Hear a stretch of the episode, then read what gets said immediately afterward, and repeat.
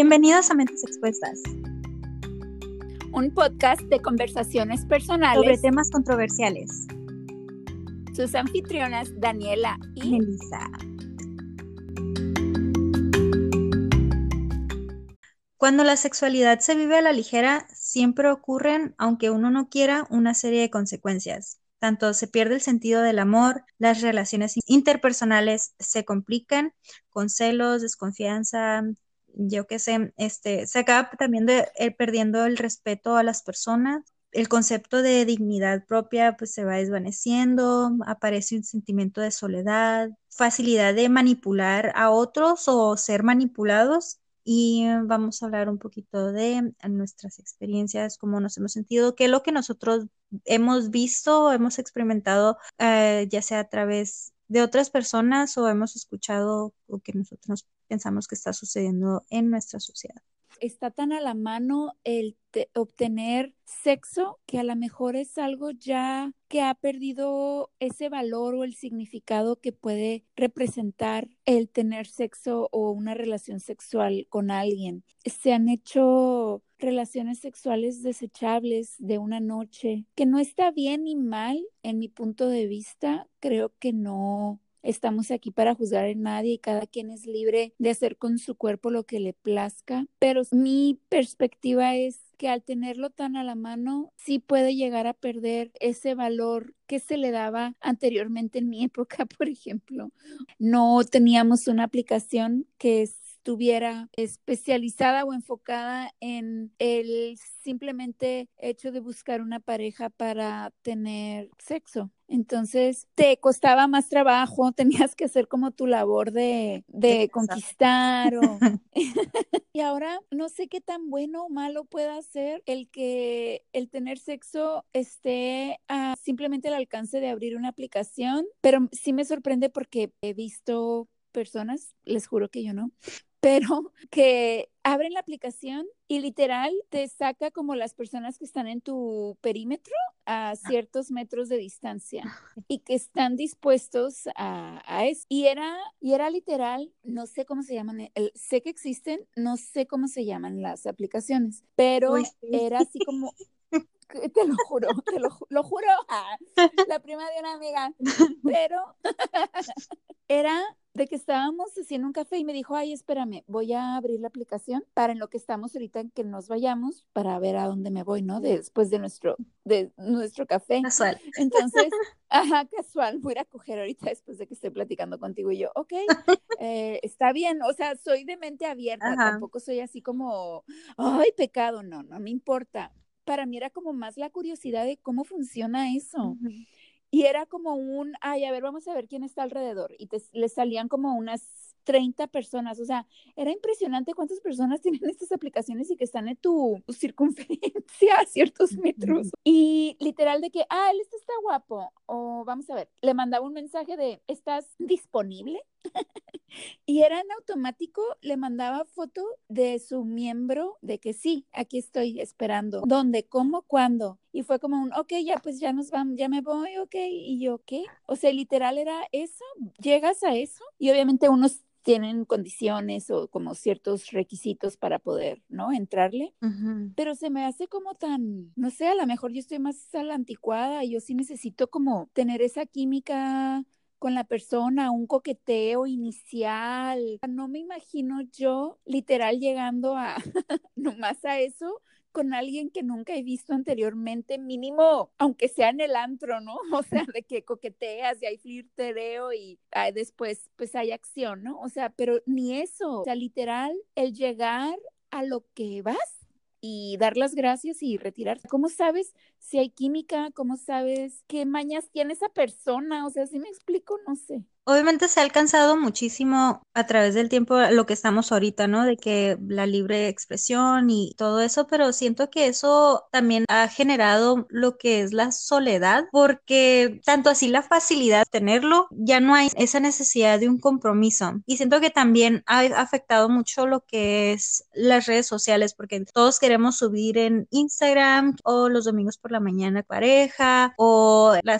típica foto de la muchacha como que va caminando enfrente y jalando de la mano al muchacho que le está tomando la foto y hashtag la pareja perfecta. Nunca me he atrevido a usar Tinder por, por lo mismo como que está bien quemado, pero siento que la gente los busca y como hacer un pedido a domicilio y hasta lees ya artículos como bien especializados para eso. Es como que cinco maneras de saber que le gustas o siete formas de gustarle y con la esperanza de moldearnos a una persona para tener una relación con ella, pero se me hace que ya, ya no es auténtico, se le pierde e, esa fluidez, ese romanticismo que antes se tenía porque ya eso todo tan casual, tan plástico, o será de tecnología, todo tan a la mano, ya cosas materiales que ah, en Amazon ya te llegan las cosas al día siguiente o en dos días y toda esa facilidad de acceso y lo transportamos, lo transformamos hacia personas, como que ya vemos a las personas como objetos y no como alguien que tiene sentimientos, sino alguien que puedes desechar y le cambias y buscas a otra persona. Ya las conversaciones ya no son profundas porque nomás vas a eso y no sé, como que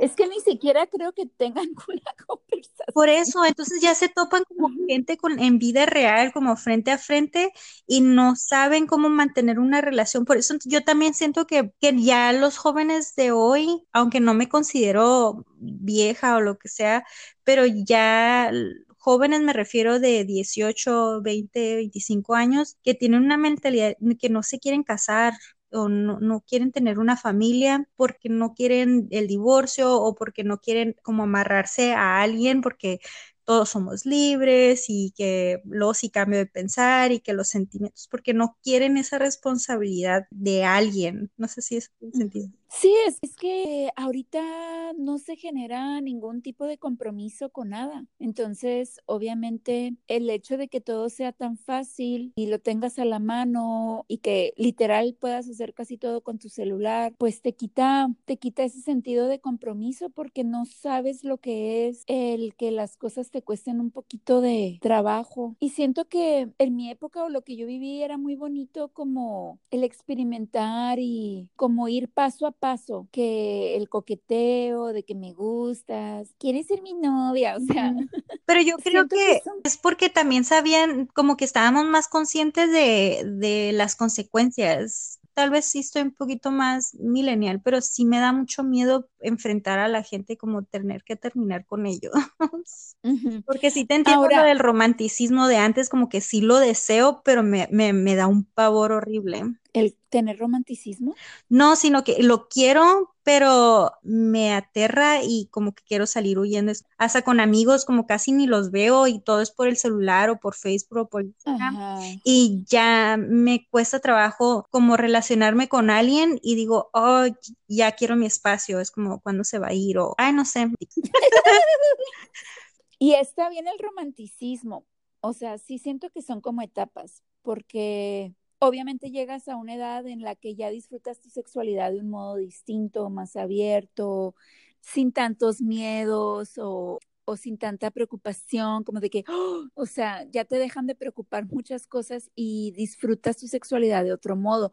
Siento que el romanticismo sí está padre, a lo mejor de un inicio, o sea, al hablar yo de eso me refiero como a adolescencia, el cómo iniciarlo como algo más bonito, y no me gustaría pensar que eventualmente se vaya a perder eso en las siguientes generaciones, porque es una etapa en la adolescencia que yo disfruté mucho, como ir descubriendo poco a poco y no sentir esa presión social de que eres virgen, o sea, cosas así. Siento que ahorita está como más marcado eso de que si llegas a cierta edad y sigues siendo virgen, te pueden como hacer bullying las compañeras o compañeros de escuela y así. Pero en hijo, ese es otro punto.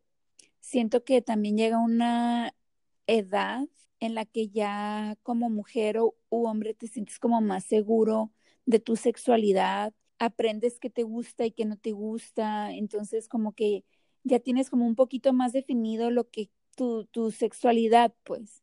Entonces la aprendes a gozar, porque a lo mejor de un inicio no es tan gozadera porque estás aprendiendo, estás conociendo, estás experimentando, pero cuando ya llegas a un punto en donde ya sabes por dónde, cuándo y cómo, se disfruta mucho más y a lo mejor ya no te hace falta ese romanticismo, ¿sí me explico?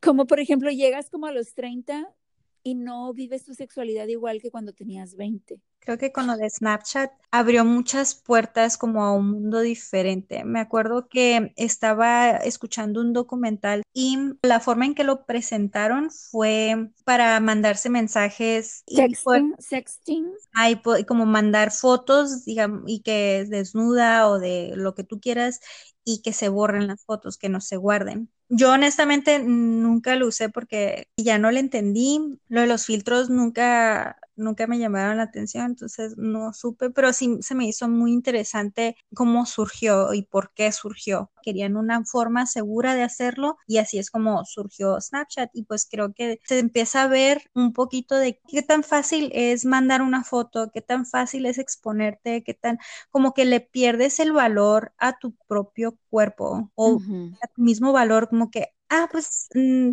me, me acuesto con ese güey y no pasa nada o ah, es como si nada y no ver más allá de las consecuencias porque tampoco siento que hay mucha educación sobre eso. Aquí en México siento que todavía hay mucho tabú en cómo ir y a revisarte o si te sale algo como que le tienes mucho miedo y te lo guardas. Hace poco, eh, de hecho, estuve hablando con, con unos amigos y, salió el tema de, de qué tan, que piensas que es algo como bien común el saber mínimo las consecuencias si te pega, si se te pega algo y te das cuenta que el mucha gente sabe. Estaba contando un amigo que tenía otro amigo que, que le había dicho, hey, es que tengo algo y no sé, me da miedo ir y, es, que le explicó, ese, o sea, que él pensaba que la novia le había pegado algo, pero en realidad era como un hongo que él tenía y era, y dice, ¿por qué no fuiste el doctor? O sea, ¿por qué te has aguantado tanto tiempo? Y era el, miedo al ser juzgado o qué van a decir o no sé, ya había pensado él que tenía alguna enfermedad sexual. Grave. un hongo que podía ser, que hubiera sido obviamente mucho más fácil, ser tratado mucho más fácil desde los principios, pero la forma en que lo contaba era de qué tan asombrado estaba el no saber y el encerrarte y digo, ¿por si estás haciendo esas cosas, mínimo lo que tienes que hacer es educarte en, las consecuencias. Y yo siento que muchos se les hace tan fácil y como lo, lo, hacen ver tan fácil en las películas, en redes sociales, en todo, pues porque constantemente en la sociedad estamos bombardeados de todo esto, pues de todos, todo el sexo vende te lo venden hasta para venderte una hamburguesa, te lo ponen para que compres parabrisas, te lo venden donde sea. Te quiero preguntar a en un video de un niño de 10 años y hace videos maquillándose. No sé si has visto como no. Ajá, y la mamá lo de tutoriales, ajá. tutoriales de maquillaje. Tiene 10 años y la mamá lo deja vestirse como tipo drag. Ok la calle y que se ponga los tacones y la peluca y se maquille y lo que sea. Y a mí me causó, digo, yo no soy mamá, yo no quiero tener hijos porque, no manches, a lo que se están exponiendo hoy en día. Porque a mucha gente es como que bravo por la mamá de que, que mente abierta y que lo deje expresarse y bla, pero en mi mente es de que digo, es un niño, lo estás, siento como que estaba siendo sexualizado, como, como caminaba, como se expresaba y como, digo, yo no ni siquiera veo a una niña vestida así, me molesta. Me molesta hasta ver niñitas pintadas y con sí, o con taconcitos. o como, ser una niña. Ya llegará el tiempo en el que ella se va a pintar la boca y se va, y digo, y a mí me daba mucho coraje que mi mamá no me dejaba pintar hasta que tuviera 16 años. Después me preocupé por eso, pues, y, pero llegué a disfrutar mi infancia y mi mamá me cuidó, más bien me forzó a no sexualizarme, pues, tan, tan rápido que de todas maneras uno, el morbo, ¿no? De que, que la amiga te cuenta de, no sé, qué le enseñó su mamá o que vio en alguna parte y creces de todas maneras, por más que te protegen, obviamente aprendes de muchos otros lados. Pero no sé, fue para mí bien impactante ver a este niño y cómo caminaba y cómo se expresaba como un adulto. Sí, está bien que seas de mente abierta, pero ¿a qué extensión? Y por lo mismo de que ahorita tienen acceso a muchas cosas, videos, youtubers, influencers y todo. A lo mejor si este niño tiene permiso de estar viendo videos de YouTube de personas drags, pues obviamente adopta muchos ademanes y muchas cosas que si no tuviera acceso a ello no lo sabría o no lo haría. Yo como mamá, lo primero que haría antes de darle permiso a mi hijo de vestirse o actuar así sería llevarlo a terapia para ver si realmente es algo que al niño le va a aportar o no aportar algo, o si es algo que le va a ayudar a definir o no definir su sexualidad, pero definitivamente el paso número uno sería terapia. Y terapia mínimo un año y con una persona capacitada para que me diga, me dé un diagnóstico y me diga, pues sí, si es trans o no sé, hay muchas cosas ahora porque también siento que es una línea muy delgada de que puede estar muy de moda querer vestirte o hacer o decir cosas para sentirte diferente. Entonces sí sería como muy importante definir primero si realmente es una condición que el niño trae y que necesita expresarla o si es simplemente una moda y quiere sentirse especial y diferente o llamar la atención. Entonces, primero identificar eso. Una vez que esté identificado, si el diagnóstico es como, pues su hijo es un niño trans, o sea, ya diagnosticado. Pero a lo que me refiero es como, ¿qué opinas? ¿Cómo está sexualizado? y como los niños, o por ejemplo, las, las niñas que las meten a beauty contest y cómo las... No, no estoy, la verdad nunca me ha gustado, se me hace que sí sexualizan mucho esa parte, como que la despiertan antes de tiempo. Les enseñan, o sea, le estás enseñando que te tienes que maquillar y vestir de cierto modo para gustarle a la gente, o sea, y no, obviamente no estoy a favor de ello, o sea, siento que si mi hijo fuera trans o si mi niña se quisiera vestir muy sexy, sí le pondría como una edad, porque mínimo a cierta edad, 16, 17, tú ya te puedes hacer responsable de tus acciones. Creo que antes de eso somos muy cambiantes y no nos podemos hacer totalmente responsables de nuestras decisiones, porque eres muy influenciable cuando tienes 10 años, 11 años. Es como claros ejemplos como los niños de Disney, que desde chiquito empiezan y luego día de grandes se el estrés que les dan o sobre sexualización que les ponen, obviamente no crecen del todo bien, empiezan a tener problemas porque es por drogas o, con, adicciones porque no saben cómo manejarlo y o empiezan cómo se visten y porque es lo único, como que crecieron, los despertaron tan pronto que tanto estamos dispuestos a, a dar yo miro a ellos como el futuro, ¿no? Como que digo, y esto ya está empezando, que hay tanta libertad y si la mamá no lo deja hacer, o sea, ya está toda la sociedad en contra diciendo de que que debería de dejar al niño expresarse y debería dejar de, que, lo, que haga lo que él, le apasiona y si el maquillaje le apasiona, pues que suave, pero digo, ¿hasta qué punto ponemos un alto? ¿Hasta qué punto decimos esto es, no es adecuado para un niño? Porque no sé también cómo, le va, cómo va a afectar a... Yo estoy pensando como que a futuro, porque ellos son, es algo que, que va a crecer y, ellos van a estar moldeando y van a estar allá afuera creando toda una sociedad diferente como la que nosotros estamos creando ahorita. Y como papás también es nuestra responsabilidad informarnos. Digo, todo el mundo tiene sus rollos, igual y esta señora también quiere llamar la atención, ¿no? O sea, pueden ser patrones, no sé. Pero creo que es nuestro deber como papás informarnos del tema o de los temas, porque ahorita hay muchas cosas que antes no habían en el sentido como de que ahora hay asexual, o sea, ya hay como muchos más ramos de, de la sexualidad que antes no estaban tan definidos. Y sí es como importante estar informados con estas nuevas generaciones. Por ejemplo, yo como mamá, que ya tengo un niño de 10 años, que ya me hace preguntas de sexo o cosas así. Entonces, a veces eh, sí es como complicado, pero quiero también estar lista para que el día que me haga preguntas de la sexualidad que se está viviendo hoy en día, no quedarme yo en blanco y poder darle la información que necesite, pues, porque de por sí es como complicado acercarte con tus papás para hablar de estos temas. Entonces es algo que yo he pensado como cuando la primera vez que me preguntó algo relacionado a la sexualidad fue como un, ¡ah!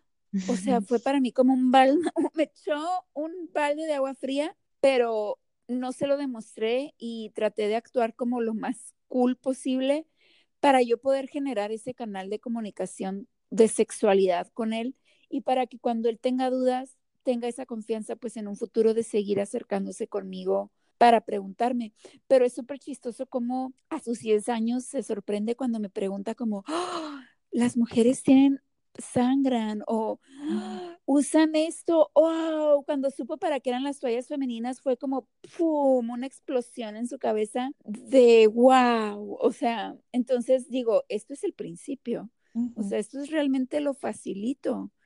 En unos tres, cuatro años más se van a venir preguntas más intensas y es mi tarea estar lista para cuando eso pase, pues. Ay, no, no quiero como pensar mucho en eso. Eh, gracias. quiero como, oh, shit. Te falta mucho, te falta mucho. No, really, tiene 10. O sea, te estoy aquí dando porra. ¿Sabes qué es algo que pienso? No quiero entrar un día a su cuarto y que tenga como de esas erecciones matutinas que tienen los niños. Digo, shit, ¿qué va a pasar? O sea, lo he pensado, digo, ¿qué, cómo, ¿cómo voy a reaccionar si me doy cuenta? O sea, ay, no, qué cosas tan incómodas. Ay, pero bueno, es algo que pienso. Sorry, too much information. pero es que llega un momento en que son pubertos y que pues, aunque no quieran o lo quieran evitar, son cosas que les van a pasar. Y necesito tener una madurez cuando, de mamá, cuando eso suceda. Espero que la tenga. Veo mucho de que, ah, es que el amor ya no existe. ¿Y por qué? Porque pues no, realmente no te estás dando el tiempo de, ni de conocerte a ti mismo, ni de conocer a la otra persona. Piensan que el mundo les debe algo. No sé cómo explicarlo. Y es que siento que después de, digo, a mí no me tocó esta generación con estas aplicaciones, pero siento que estas aplicaciones en específico, las que son para tener sexo y ya, no sé, a mí siento que a mí me dejarían como un vacío después de ese momento, porque es como 20, 30 minutos lo que pueda durar, ¿no? El acto sexual o una hora, lo que estés con esa persona que ni siquiera conoces, que ni siquiera vas a volver a ver nunca, que no tienes ni un contacto ni nada. A mí al regresar a casa me dejaría como un vacío y siento que por eso a lo mejor ahora hay tanta depresión, ha aumentado pues por lo mismo, pues de que no generan ese vínculo con las personas y no me refiero a amoroso necesariamente, sino simplemente ese contacto alguien con quien compartir más allá nada más del sexo, porque creo que también somos seres de energía y somos energía. es lo que iba a decir. Y una vez leí algo que decía algo así como de que realmente fíjate y ten cuidado con quién estás compartiendo esa energía. Sí. Porque siento que es tan importante y es un acto que a lo mejor se ha desvalorizado tanto, un acto sexual que ya no olvidas todo lo que puede representar, incluyendo consecuencias, enfermedades y todo, o sea, no pensamos. Somos energía y siento que te quedas como con algo de esa persona y, y, la, y vas trayendo todas estas energías, cargándolas. Deberíamos de ser como un poquito más conscientes de eso. Después de estar con alguien, nos sentimos así irritables, gruñones y dijimos, ¿por qué? ¿Por qué me siento así después? Es que no sabes qué tiene la otra persona o energía negativa que trae que es un intercambio que estás teniendo con esa persona. Y no nada más de sexo, sino de emociones, de energía y de todo. Una muchacha que hablaba, y más como mujeres, ¿no? Que porque las mujeres después de tener relaciones nos sentimos, sentimos ese apego como rápido a la otra persona, más que el hombre que es mucho más fácil que sea como asexual. Y para la mujer nos cuesta un poquito más de trabajo y es porque tenemos ese, ese instinto maternal que cuando ellos empiezan como a besarnos los senos o es como nuestro instinto se activa, como si tu bebé te empezara como a succionar los, los pechos y como que lo es como tu enlace pues a ese bebé. Sí, creamos como una conexión, algo, porque a fin de cuentas nuestros cuerpos están diseñados para, para ciertas cosas, ¿no? Que nosotros tomemos la decisión de no tener bebés o eso es diferente, ¿no? Pero no dejamos de tener esos instintos animales. Nuestro cuerpo o nuestro inconsciente genera esas emociones o esos lazos con ciertas personas, pues aunque no lo hagamos conscientes. Que dicen que si te quedas viendo una persona como no sé ni cuántos, no sé si es como cuatro minutos o algo así, como hay una, hasta empiezas una conexión ya más profunda o más sentimental. Ay. Y siento que hoy queremos en lugar a un suplente y no una persona o un cuerpo y no realmente una pareja. Queremos que hay, siento que a veces alguien está buscando a alguien nomás como para estar, para ver cómo se siente estar los dos juntos sentados en el, en el sillón viendo como las redes sociales, porque a mí me pasó que nomás digo, ah, pues mientras estoy aquí a un lado, pues estoy bien y felices los dos nomás como pegados en el celular. Realmente no es una conexión, una relación real, es nomás por tener a alguien con, con quien recargarte. Queremos fingir, nos engañamos a nosotros mismos. Si me hubiera tocado como vivir en esta época, no sé si hubiera yo usado aplicaciones.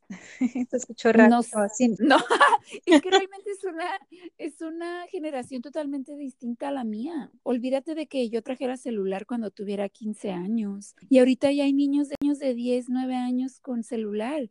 Y el celular te da acceso a muchísimas cosas. Entonces, de ahí, de, partiendo de ahí, ya es una generación mucho más adelantada, con otra visión, con otras, como tú dices, que quiere todo rápido en el momento, aquí y ahora. Y antes no, antes sí éramos más pacientes, sabíamos esperar. y lo veo en mis hijos. O sea, mis hijos son de que, ay, adelántale el comercial o ay, no quiero. Ellos no les gusta perder su tiempo. O sea, es lo que es, a lo que es y como es.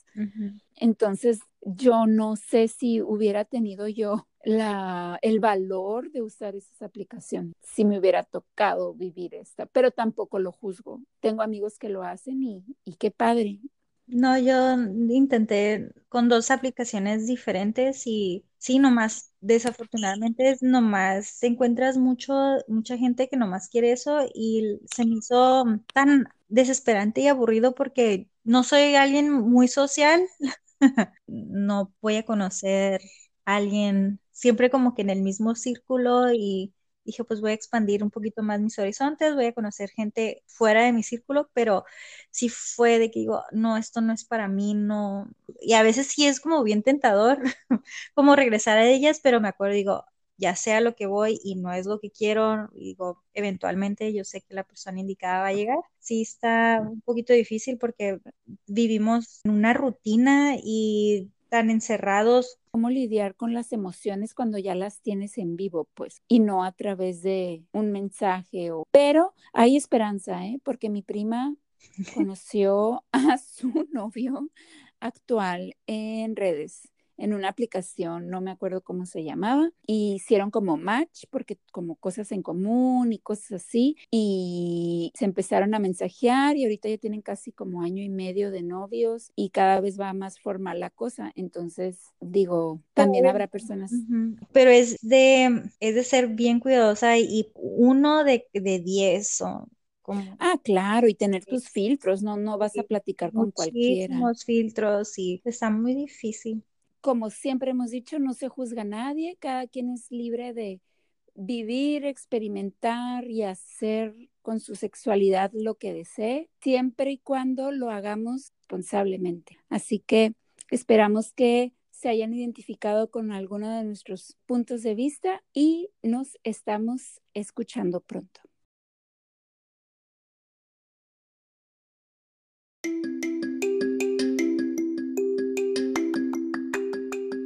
Gracias por escucharnos. Si te gustó, sigue nuestro podcast. De igual modo, nos puedes encontrar en Instagram como mentes-expuestas.